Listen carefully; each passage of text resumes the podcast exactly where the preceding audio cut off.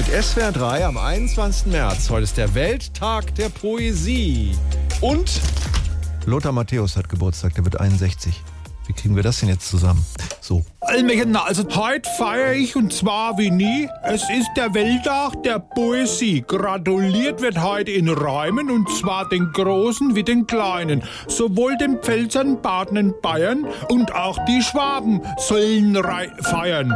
Hoch die Tassen, lasst uns danken und vergesst mir nicht den Franken. Vor etwa mehr als vielen Jahren kam Baby Lotta angefahren. Ohne Strümpfen, ohne Schuh.